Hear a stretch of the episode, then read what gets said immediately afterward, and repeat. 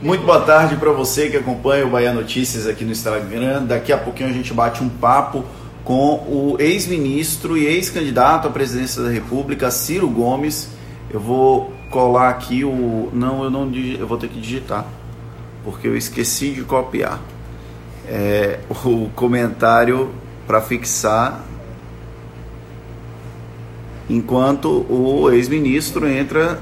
Ele já entrou na live. Deixa eu só terminar aqui de digitar para convidar o ex-ministro e ex-candidato à presidência da República. 18. Vamos lá, fixando aqui o comentário. Pronto, agora a gente convida o ex-ministro. Assim que o Instagram ajudar. Pronto. Convidei o ex-ministro, ex-candidato à presidência do PD, pelo PDT, Ciro Gomes. A gente vai falar um pouco sobre o livro que ele lançou no último sábado. Pronto, já está aqui. Boa tarde, ex-ministro, ex-candidato à presidência. Seja muito bem-vindo ao nosso bate-papo aqui com Bahia Notícias. Boa tarde, Fernando. Obrigado a você pela oportunidade de falar com a gente querida da nossa Bahia, onde eu estou hoje virtualmente lançando o meu livro. é, eu queria começar falando exatamente sobre o livro, que é o gancho, o livro Projeto Nacional O Dever da Esperança. Em um momento em que o Brasil não vive tanto um espírito de esperança, digamos assim. É, de onde nasceu a ideia de fazer esse livro e por que o lançamento nesse momento? Eu tenho me dedicado ao longo dos últimos três anos não é, a pensar sobre o que está acontecendo com o Brasil, estruturalmente. Então, eu tenho essa dupla militância de acadêmico, professor e, e, e, e de militante eleitoral. Então, o problema eleitoral você tem que dourar a pílula, fazer essas linguagens mais, mais acessíveis, mais simples e não comporta muitos debates acadêmicos. E uma vez vencida a eleição, ali de 18, eu me dediquei mais profundamente, ao longo do ano de 19 inteiro, a colocar no papel aquilo que é um conjunto de reflexões que eu venho fazendo, consultando a inteligência brasileira, a academia, os operadores da vida real do Brasil, economistas e cientistas, intelectuais, atores, artistas, é, é, operadores do meio ambiente, enfim, eu diria a você que eu, eu fui capaz de consultar aí praticamente tudo que está posto de organizado no debate brasileiro ou na fragmentação da nossa sociedade civil. E eu cheguei a uma tese. A tese básica é de que o Brasil é, tem um problema estrutural derivado de um colapso de um velho modelo nacional desenvolvimentista. Explico o que foi esse colapso e a beleza contraditória desse belo modelo. E a partir daí o Brasil não conseguiu mais achar o seu caminho porque nós temos ou a agenda da restauração da democracia, que superficializou muito o debate lá atrás, e depois a perversão neoliberal, que chegou como ideia única e que foi adotada pela esquerda do mundo e pela esquerda antiga brasileira, com a tentativa ilusória de dourar a pílula pela humanização do caminho neoliberal, com políticas sociais compensatórias, e isso também não é sustentável.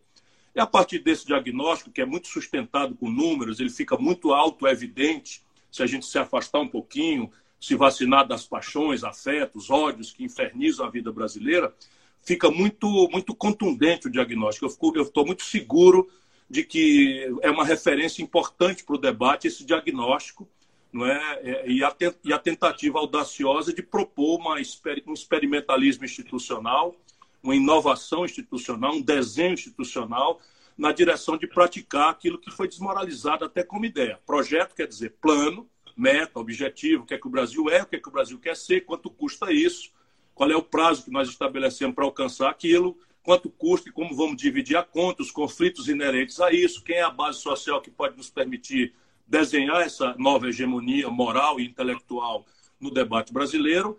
A partir daí você vai encontrando riscos e ameaças e oportunidades do cenário internacional. Então o livro avança para uma compreensão do que é que é o mundo novo, das, das tecnologias 4.0, da sofisticação, não é, que está criando uma disruptura na, na, humanidade. Tudo isso antes da pandemia. A pandemia só agravou o argumento e a percepção de que esse modelo é, de, de, felicidade, o livro reflete sobre isso, é, referido ao consumismo, vai matar o planeta Terra e vai criar uma casta de abastados muito pequena e uma imensa multidão na humanidade de frustrados e revoltados, principalmente entre os jovens.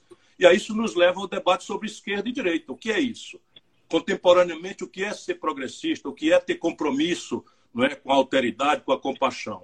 Aí frequenta essa, essa, essa, esse desvio é, é, identitário, que é muito importante, trata de questões realmente verdadeiras, justas, que têm que ser postas, mas que ao fazer isso abandona a tarefa de construir uma compreensão estratégica global, onde a igualdade seja o valor, por um novo processo a partir da desmoralização da, do experimento soviético.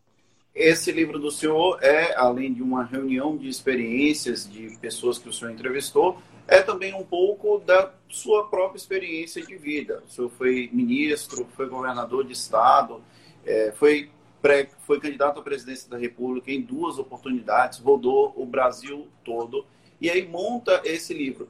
Ele serve como uma plataforma eventual para uma candidatura no futuro ou é uma contribuição que o senhor pretende fazer para o debate público?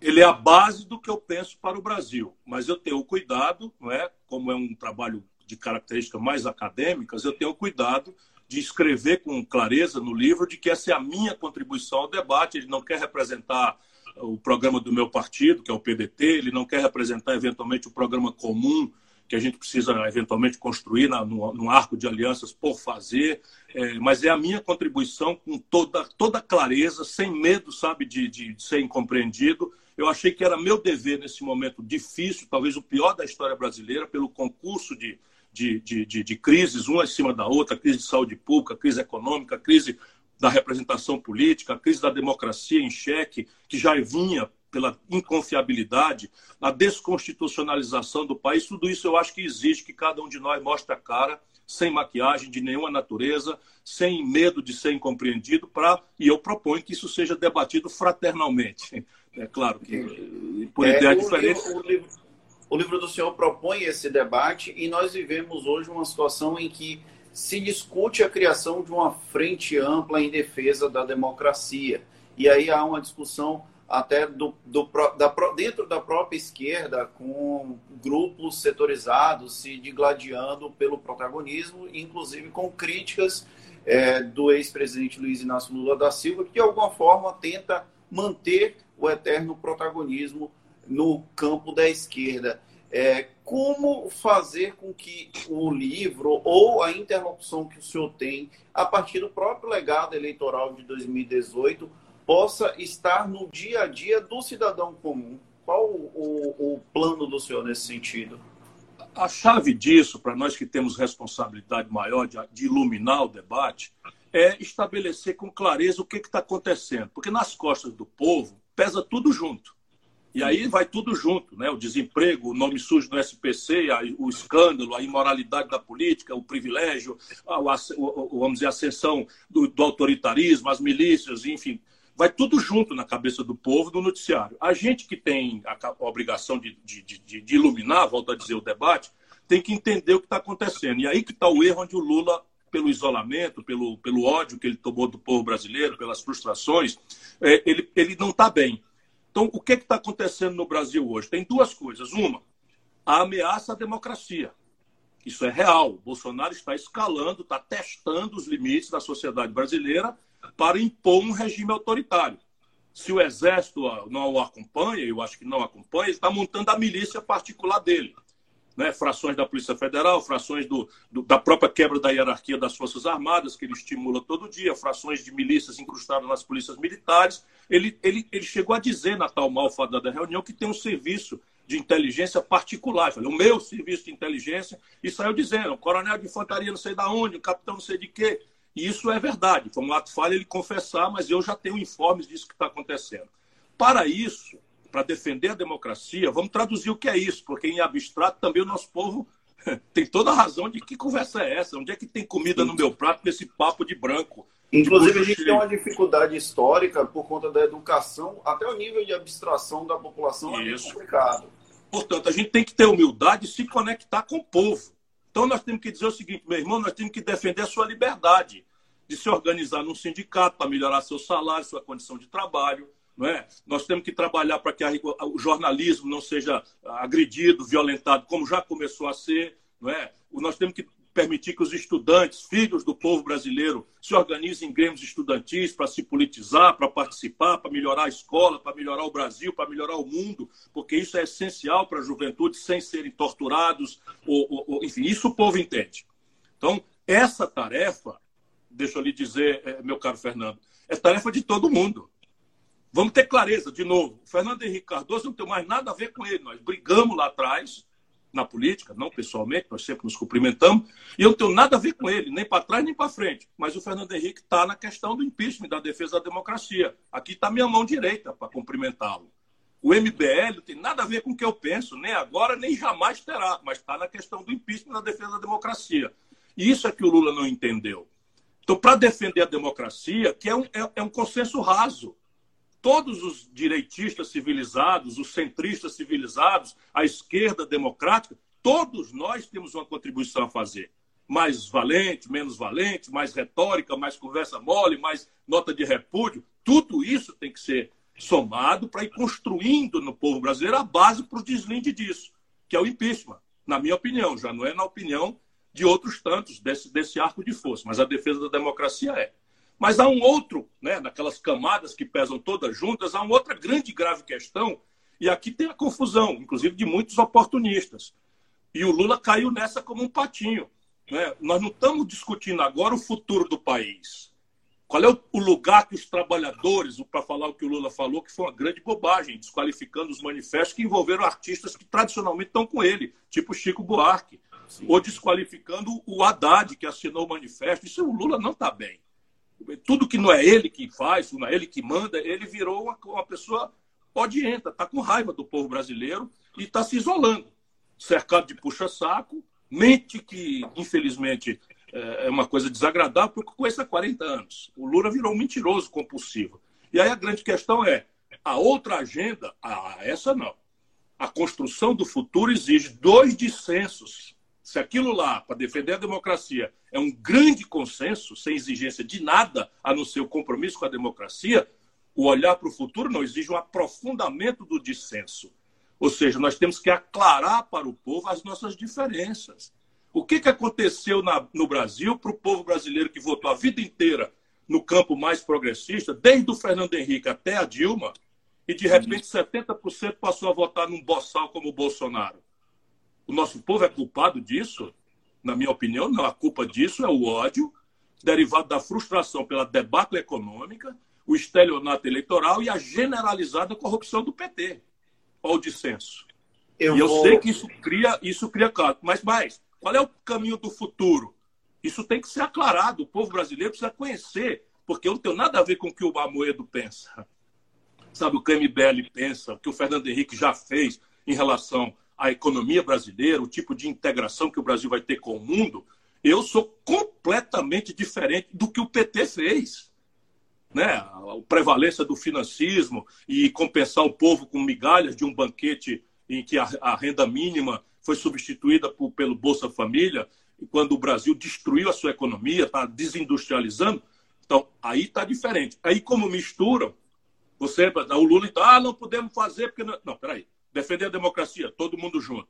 Propor o futuro, separa e deixa o povo escolher ideias. Não precisa ser ótimo. E é assim que funciona a própria democracia, né? que é a, a ideia que está sendo defendida por essa frente isso, ampla em defesa isso, da democracia. Isso, Eu vou voltar um pouquinho no tempo, porque em 2018, às vésperas do segundo turno, o ex-presidente Lula fez uma carta conclamando quem era a favor da democracia votar no Fernando Haddad.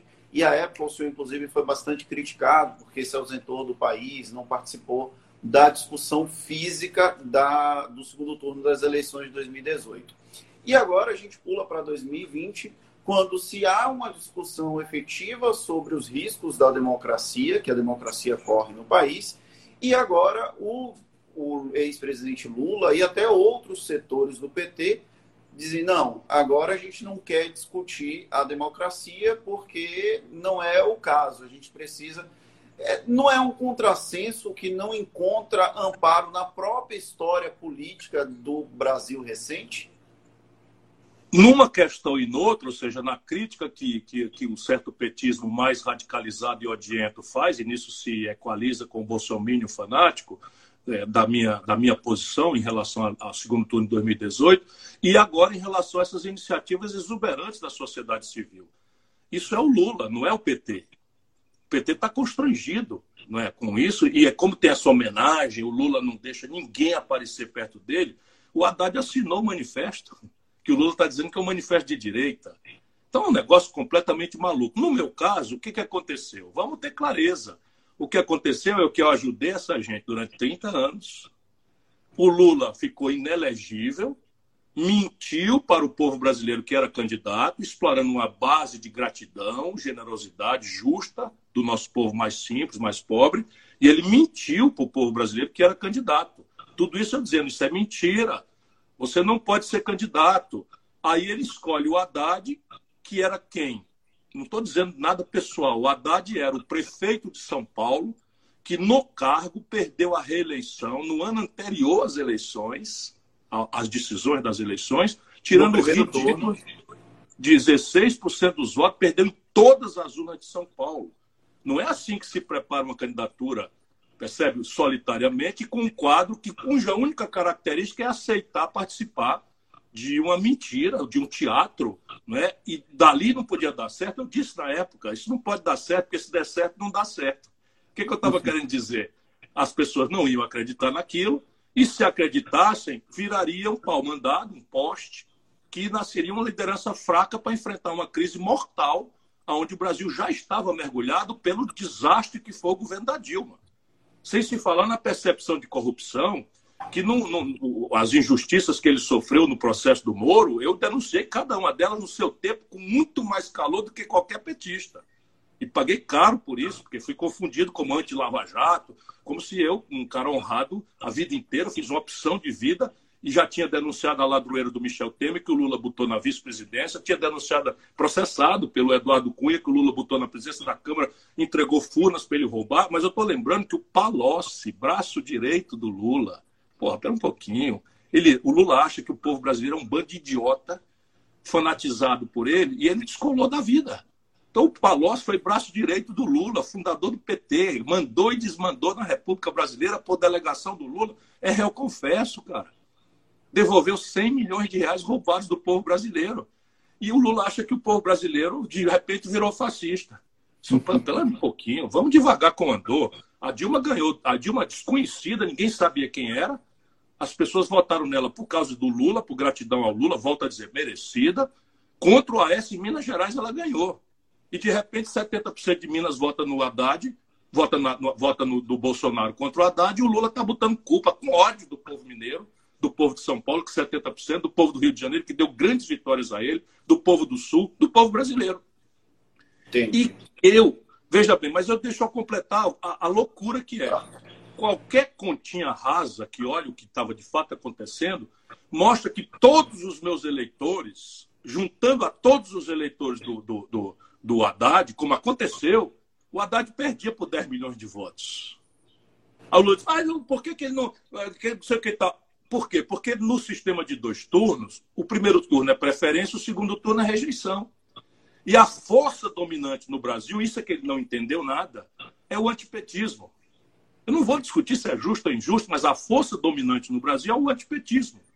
E aí, resultado, eles têm uma partida importante, 20%, 25%, o resto é rejeição.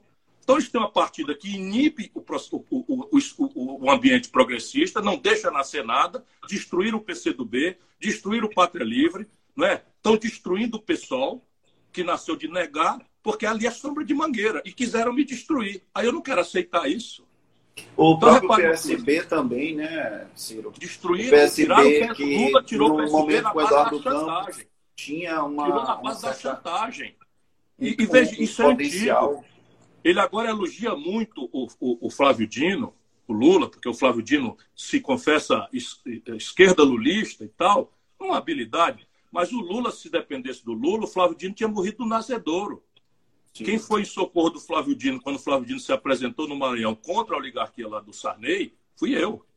Foi o PDT. O PT de lá apoiou o Flávio Dino, o Lula determinou intervenção e o, e o PT de lá sofreu intervenção e votou na Rosiana, por ordem do Lula. Nossa, ele destruiu a candidatura da Marília Reis, ele destruiu a candidatura do PSB em Minas Gerais. tudo na base da chantagem. Então o Lula virou parte do problema. Essa é coisa muito doída, mas a história da humanidade é feita assim. Gratidão por aquilo que ele foi de importante para o país, mas agora ele é uma figura perniciosa para o debate brasileiro.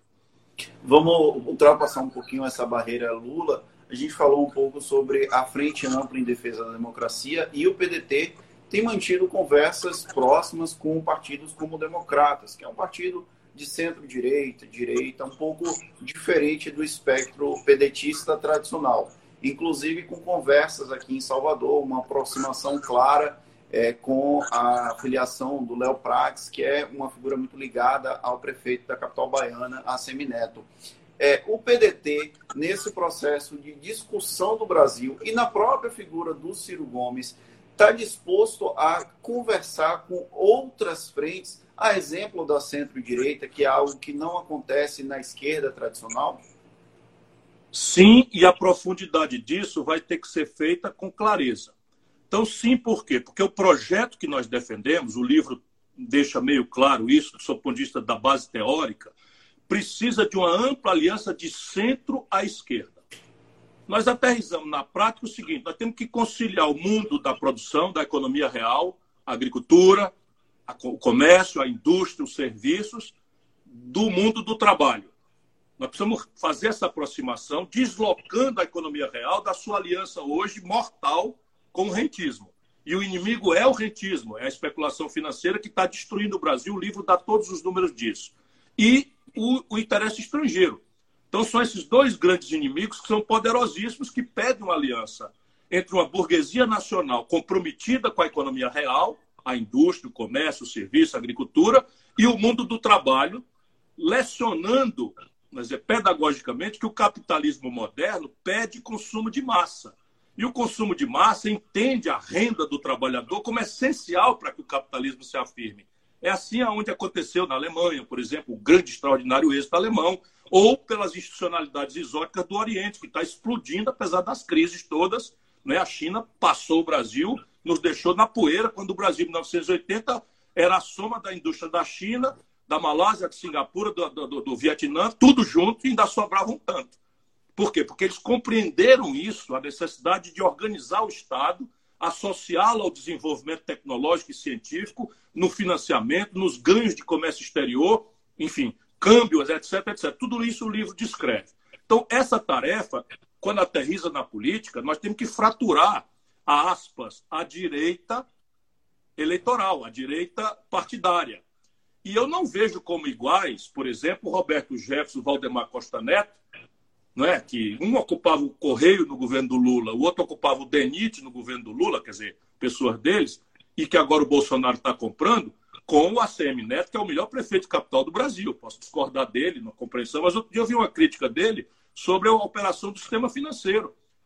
Portanto, ele já está revelando as sensibilidades, para além de um bom administrador público, de uma pessoa, enfim, com quem eu já tive grandes, grandes debates, grandes atritos, mas muitas afinidades. Né? Então, eu estou trabalhando isso com clareza, com transparência, com dois, dois momentos. Agora, agora, conter o Bolsonaro dentro da regra democrática. Então, nós apoiamos o, o, o Rodrigo Maia para presidente da Câmara, porque exigimos dele o compromisso que ele está cumprindo religiosamente de obrigar o Bolsonaro a jogar dentro das regras da democracia e nos ajudar a conter danos. Ali nós temos conseguido conter muitos danos não é, das propostas absurdas que vêm e que a gente consegue, porque o Rodrigo nos prestigia, sendo nós uma minoria muito pequena em relação à esmagadora maioria conservadora do Congresso Nacional. É na política que a gente está aumentando. E na sequência vem um calendário eleitoral. Então, no calendário eleitoral, qual é a nossa tática? Transparentemente. Nós nos emblocamos com uma esquerda democrática brasileira, que não tem participação em nenhum escândalo, apesar de sermos aliados históricos aí do, da, da, da, tarefa do PT, cada um com a sua autonomia, eu fui candidato. Eu fui candidato em 98, fui candidato em, 2000, em, em 2002, fui candidato em 2018. Então, nunca fui petista.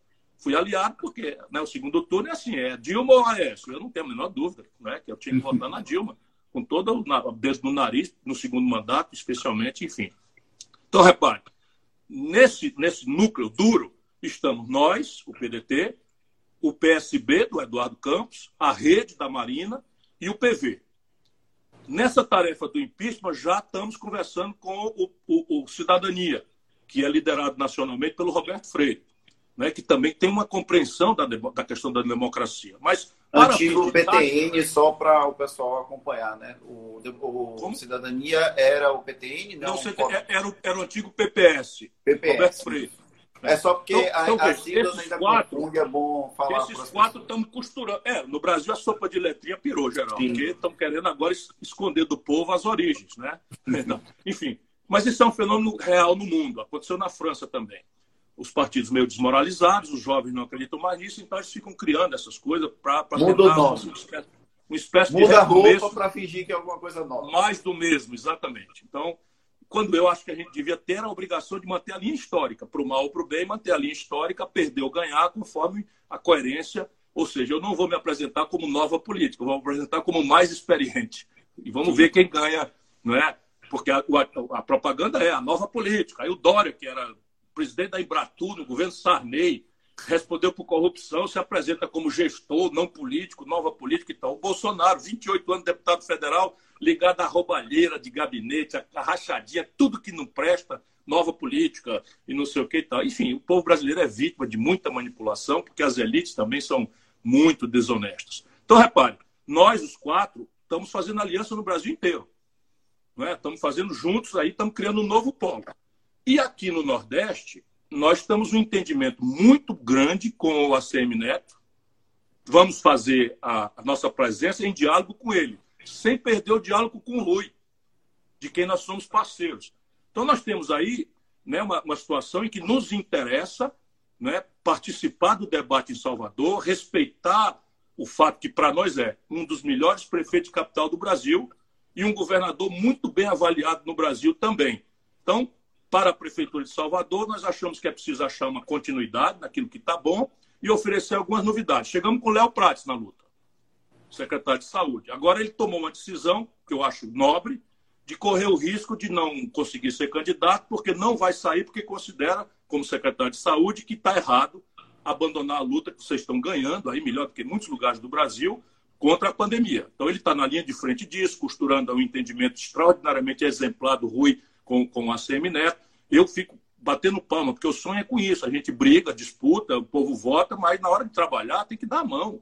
Especialmente na hora de uma epidemia Os dois gestores essa. aqui são exemplares mesmo. Isso aí é, é, é uma coisa, é uma coisa de dar orgulho de ver que a política é capaz de produzir bons exemplos num país que está tão decepcionado com a política. Isso mesmo acontece no Ceará. Aqui o nosso governador é do PT, foi reeleito com 80% dos votos, o prefeito é do PDT, trabalham juntos, e nós somos o primeiro estado do Brasil em matéria de teste e o primeiro onde a curva já inverteu, né, porque estamos trabalhando aí em linha com a ciência, fazendo as coisas. Enfim, tem vários bons exemplos que a gente tem que mostrar para a população brasileira. Então, se der certo, nós vamos fazer isso. É uma aliança que começa a dar coerência pela operação comum do centro à esquerda, em que o DEM faz parte disso. Você acredita que eu acho que vai acontecer? Depende muito do povo. Depende muito do povo. Depende muito lá na frente. Não é? Se o Dória é candidato, quem ganha o governo de São Paulo, é, e dali o governador de São Paulo, com toda a ferramentaria poderosa que tem, será que vai conseguir aliciar o DEM por baixo, pelo meio, por cima? Tudo bem, está tudo certo, nós não temos problema nenhum, somos do ramo, somos, somos, somos, somos capazes de entender que é necessário para o Brasil construir uma alternativa a esses polos odientos que estão nos rachando como nação.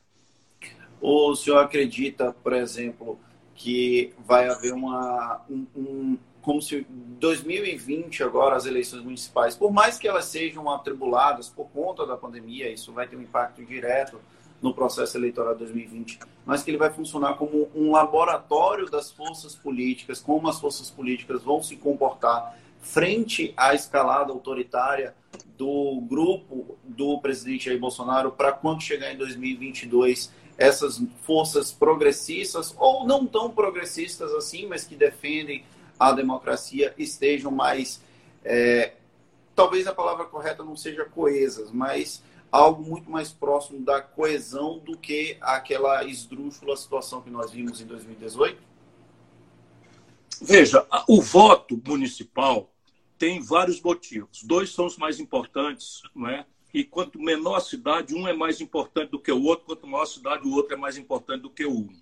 Então, primeiro, primeira razão, primeiro motivo do cidadão votar para prefeito, para vereador, é o problema local são, são as tradições locais, as conexões locais, o nível de prioridade, o nível de satisfação ou de insatisfação com as políticas locais, que são muito, muito perto da vida real do povo. Né? O posto de saúde funciona, entrega o remédio, é, é, né, o ônibus funciona, a limpeza pública opera. Então, esse é um motivo. Quanto maior a cidade, esse motivo vai diminuindo. Quando menor a cidade, esse motivo vai tomando mais centralidade. É preciso entender isso, que é a vida real do nosso povo. Porém, o voto urbano, esse da grande cidade, ele tem um grande, uma grande segunda motivação. A primeira ainda é posto de saúde, transporte, segurança. O desemprego estará desesperadoramente alto pela desastrada administração do Bolsonaro. Mas esse, esse voto ele também tem essa atenção ao, ao, ao motivo político geral do país.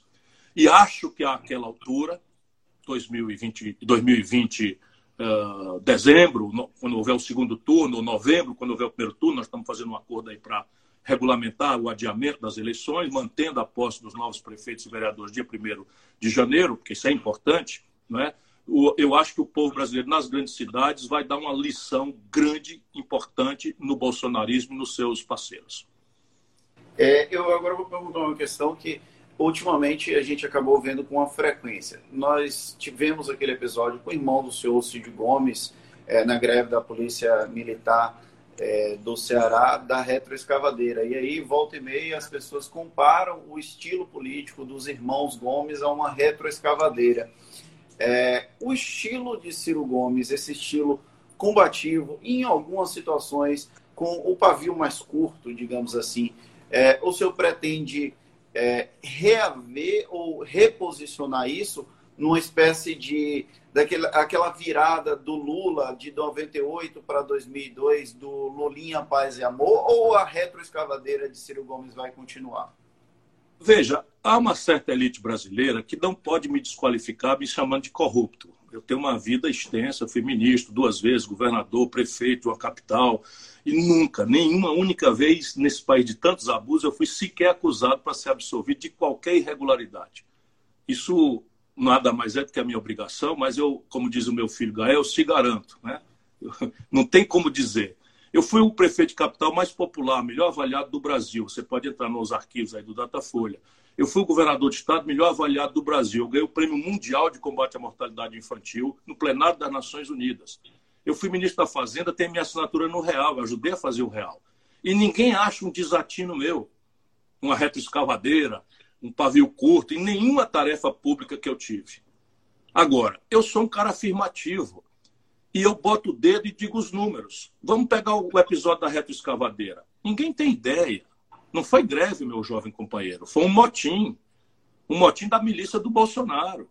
Você precisava ver garotos exacerbadamente radicalizados, todos mascarados, de arma na mão, com as viaturas, sentado na porta do carro, atirando para cima e mandando o comércio fechar a porta na minha cidade, 184 municípios do Ceará, o Bolsonaro mandou me testar lá. Fechando as escolas, botando as mães para correr desesperada com criança pequena da, da pré-escola. Esse clima de terror, e o Cid, senador, foi chamado pelas pessoas. Senador, a justiça já tinha declarado o motim ilegal, já tinha determinado a prisão dos líderes, o Ministério Público já tinha declarado a ilegalidade tinha, e estava postulando a, a, a, o processo penal, ele não deram a menor bola escorado no bolsonarismo. O Moro desceu aqui para apoiar, o chefe da Guarda Nacional desceu aqui para apoiar, estou falando do Ceará. Não é? Os filhos do Bolsonaro ficaram nas redes de, é, apoiando, estimulando, e eles estavam aqui achando-se, achando, sabe, os poderosos do dia. E o Cid estava lá fora, e, e as pessoas ligaram desesperado, porque ele é o grande líder na cidade e aqui no estado, popular, vinculado, então num país que todo mundo acusa os políticos só procurar o povo em véspera da eleição, ele vive agarrado com a vida do povo. Senador, acuda aqui, os homens estão terrorizando a cidade. Ele desce lá, junto o povo. Isso aqui ninguém quis mostrar, porque a esquerda de Goela no Brasil só sabe assinar nota de repúdio. São valentia de Goela. Ele reúne o povo e diz: ó, vamos fazer uma passeata na rua, reabrir o comércio, porque eu vou garantir junto com vocês. E assim foi feito, foi lindo, foi heróico a retroescavadeira foi para isso, para andar na rua, né? Ele com o megafone, pode voltar, pode abrir, pode abrir a escola, nós estamos aqui para garantir. Todo mundo de camiseta amarela vai ficar um em cada quarteirão, nós vamos fazer aqui uma rede de proteção. Foi lindo, sabe? Foi lindo. Você já viu o filme Bacurau? Todo mundo se, se, se emociona com o Bacurau, mas Bacurau é ali. E um político que sai do gabinete de senador da República e vai lá organizar o povo para resistir contra a valentia covarde de gente armada contra e apoiada por um presidente nazi-fascista como o Bolsonaro. E aí os caras pegaram, encolheram e fecharam a rua. Aí ele chegou e desceu da escavadeira, propôs conversar, levou um soco no rosto, levou um soco no rosto, e aí resolveu subir e avançar para quebrar o portão. Não foi para fazer outra coisa a não ser quebrar o portão, tudo filmado. Quebrou o portão, voltou. Deram oito tiros nele. Ou você acha que a gente não tinha capacidade de armar as pessoas para ir junto conosco? Todo mundo desarmado por ordem do CID. Dois tiros pegaram no peito de um senador da República e quem apertou esse gatilho foi um bandido, mas quem é o responsável chama-se Jair Messias Bolsonaro e sua família de bandidos. E é assim que eles vão ser enfrentados, meu irmão. Ninguém enfrenta fascismo, você vai, infelizmente, aprender, porque isso vem aí já já. A gente não enfrenta fascismo com flor. Infelizmente. É, eu teve uma pergunta de um. Eu acredito que ele seja eleitor do senhor, ele é cearense, um amigo meu, Lucas Albuquerque. Ele pediu para perguntar como o senhor avalia o comportamento do Congresso Nacional, dos presidentes do Congresso, da, do Senado e da Câmara. O senhor citou o Rodrigo Maia, mas aí eu queria aproveitar e perguntar como é que o senhor avalia o desempenho do Davi Alcolumbre, que ultimamente ele tem tentado ser o bombeiro nas relações entre executivo, legislativo e judiciário. Como é que o senhor avalia ele? O meu pai tinha uma expressão que é, é, é, do português, mas não é mais usada, que é eles são muito acomodatícios. Eles são, são muito do, né? Deixa disso, Deixa vamos por aqui, vamos tentar e tal. Mas eles, na medida em que eles precisam, eles têm revelado comprometimento com a República. Não é? Na medida do que precisa. Até mais o Rodrigo Maia, eu gostaria que fosse mais um pouco, mas reconheço os limites, não é? porque ele é ali produto de um grande entendimento que o elegeu não é? E os políticos têm uma parte dos que o elegeram na Câmara que são bolsonaristas, não é? que são milicianos, que, são, que se atribuem né, o título de major, de coronel, de general. Isso, isso agora no Brasil é assim: o cara vai para a sessão da, da Câmara que tem no, no, no regimento que você tem que vestir paletó. Isso pode até ser muito anacrônico, eles vão de uniforme. Tudo isso, é, sabe, é uma escalada de uma república de banana que eles gostariam de estabelecer no Brasil em que o fato do cara ter um treinamento armado autoriza a covardia de constranger, de, de coagir né, civis que não estão armados. Eles estão muito enganados. Então, esses dois eles têm cumprido um papel. O Alcolumbre é mais acomodatício ainda do que o Rodrigo. Mas acho que nas horas importantes eles têm cumprido o seu dever com a República. Qual a opinião do senhor sobre esses movimentos de rua contra o fascismo e a favor da democracia em meio à pandemia? O governador Rui Costa hoje recomendou que não houvesse uma mobilização física, que as pessoas participassem de passeatas para evitar um novo, uma onda de contaminação com o novo coronavírus e isso acabe desmerecendo o movimento. O senhor também compartilha dessa opinião? Eu quero dizer antes que eu tenho imensa admiração por quem se dispõe a correr risco de vida e de ser reprimido arbitrariamente ou até de morrer não é para defender a democracia. Portanto, a minha primeira palavra é de admiração, de respeito a quem eu considero verdadeiros heróis. Até porque quem está saindo, quase por regra, são jovens da periferia, não é, que não acreditam muito em partido político, são torcidas organizadas no Sul, lá no Rio Grande do Sul, torcidas organizadas em São Paulo, torcidas organizadas. Enfim, tenho grande admiração pela valentia, pela coragem, pelo heroísmo. Isso dito falando como pai, como avô, e como liderança política ou militante político responsável, eu diria que o governador Rui, mais uma vez, tem toda a razão. Haverá a hora, se eles de fato escalarem objetivamente o golpe, e a gente tem os sinais disso, esses sinais não estão dados. Por enquanto, o Bolsonaro está testando o nível de resistência, qual é o nível de risco que ele tem, com quem que ele conta, e a gente tem que ter paciência. A, a revolução precisa também da virtude da paciência. E agora, tudo que o bolsonarismo boçal quer, orientado pela inteligência estrangeira, é produzir um cadáver na rua. Já tivemos uma pequena pitada do que ele quer produzir no Brasil na terça-feira passada em Curitiba. Então, houve uma movimentação muito nobre, né, querendo uh, se conectar com esse protesto contra o, o, o racismo, contra a selvageria, que se nos Estados Unidos é grave, no Brasil é grave e meio. Aqui, 75% das pessoas mortas pela polícia são negros ou pardos, quase todos pobres da periferia. Portanto, todo o meu apoio a quem protestar contra o racismo, que é uma das formas mais, mais sabe, podres da deformação que um ser humano pode ter, é qualificar alguém de ser menor do que só porque tem uma, um pouco mais de melanina na pele do que outra, outras, o que nem raça é. É uma coisa de, de, de, de adaptação ao meio ambiente. Portanto, é uma, é uma coisa enojante. Mas lá pelas tantas, o que, que acontece? Vão para o prédio do Tribunal de Justiça, tocam fogo no, prédio do Tribunal de Justiça, como se fosse o Tribunal de Justiça de Minneapolis, e desenham uma assinatura, foi-se o martelo. Você acha mesmo que alguma, algum progressista ia desenhar uma foice o martelo à altura dessa do campeonato? Claro que foram os milicianos do Bolsonaro que se infiltraram, e eu tenho informes, eles vão fazer isso domingo agora.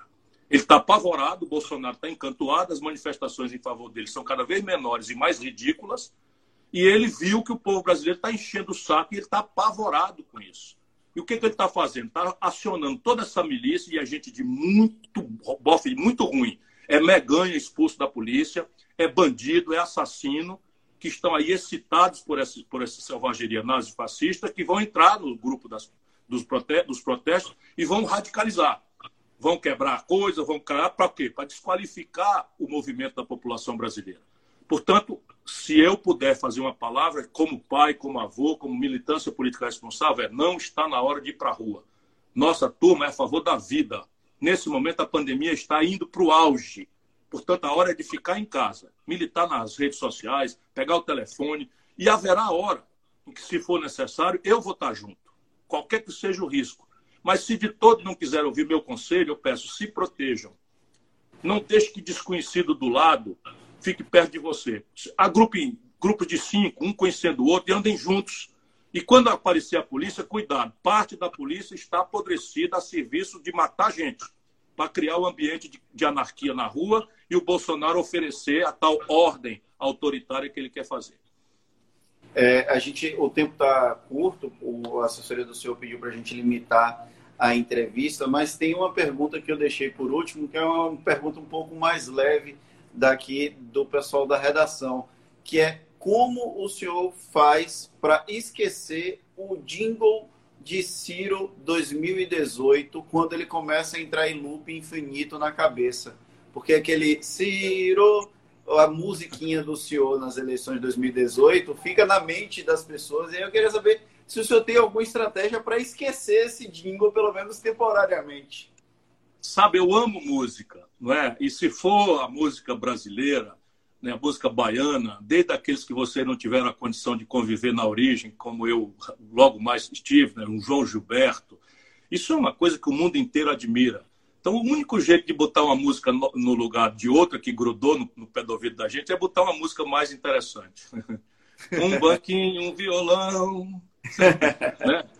Dorival Caymmi, ou então chega mais, né? Chega mais recente, Caetano, Gil, ou mais popular ainda, Ivete. Eu estou vendo as lives todas. Né? Daniela Mercury, né? Margarete Menezes, que figura extraordinária. Olha, vocês, ó, vocês, vocês são privilegiados. Vocês são privilegiados. Obrigado, Ciro. Bom, eu queria agradecer pela disponibilidade de bater esse papo. Espero que a gente tenha outras oportunidades mais para frente de, de alguma forma, dialogar com os nossos leitores, com quem está assistindo a live.